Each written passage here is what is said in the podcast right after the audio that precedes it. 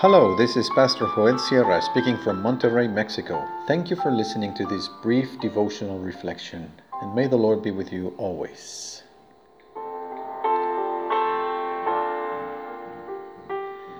Integral hygiene.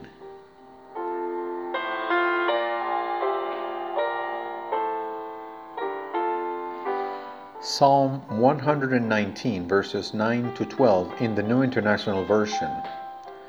How can a young person stay on the path of purity?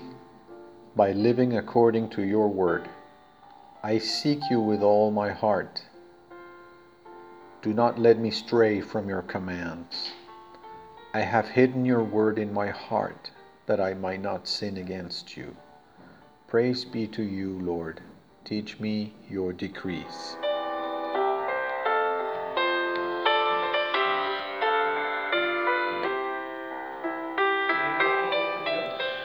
In this pandemic, we constantly hear warnings about the importance of hygiene. We have to wash our hands, some say more than 10 times a day, making a soapy foam that lasts at least 20 seconds sanitizing sprays, disinfectant wipes, and antibacterial gel are everywhere. It is clear that there is a direct relationship between cleanliness and health, between good hygiene practices and the preservation of life in the midst of this pandemic. However, this text was not written thinking only of material cleanliness, but integral hygiene. There's a saying that goes, cleanliness is next to godliness. There is infectious contamination that can cause illness and death. But there is another type of contamination that's even more dangerous. It's the contamination of thought and feeling. It's the incorporation of virulent ideas in the mind and poisonous resentments in the heart. To think that we don't have to respect rules or limits that we must try everything to harbor hatred against those who are different from us in the way they live, think, vote, or believe. How can we preserve mind and heart without being contaminated by the harmful virus of individualism, of low self esteem, of forgetting who we are for God in Christ Jesus? How do we avoid staining ourselves with the hatred of racism, classism, and sexism?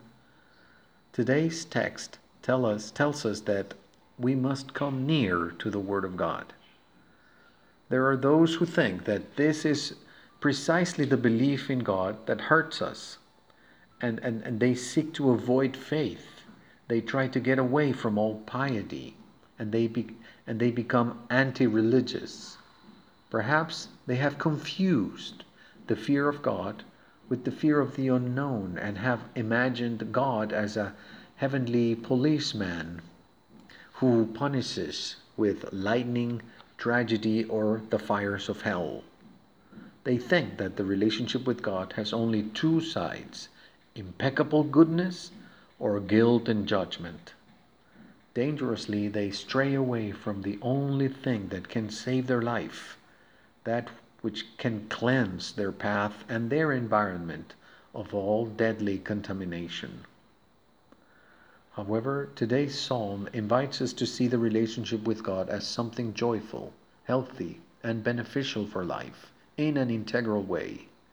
It is a relationship that's based on loving and praising God in gratitude for each one of God's blessings. There are many reasons to honor God. We have been forgiven so that we can forgive. We have been healed so that we can be healers. We are loved so that we can spread love at home and in the communities with which we participate online. When we think that God has given us His Word to fully clean our path and our surroundings, we are filled with gratitude.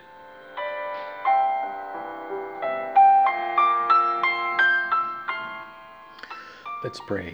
God, thank you for your word because you tell us that you love us in Christ Jesus. Amen.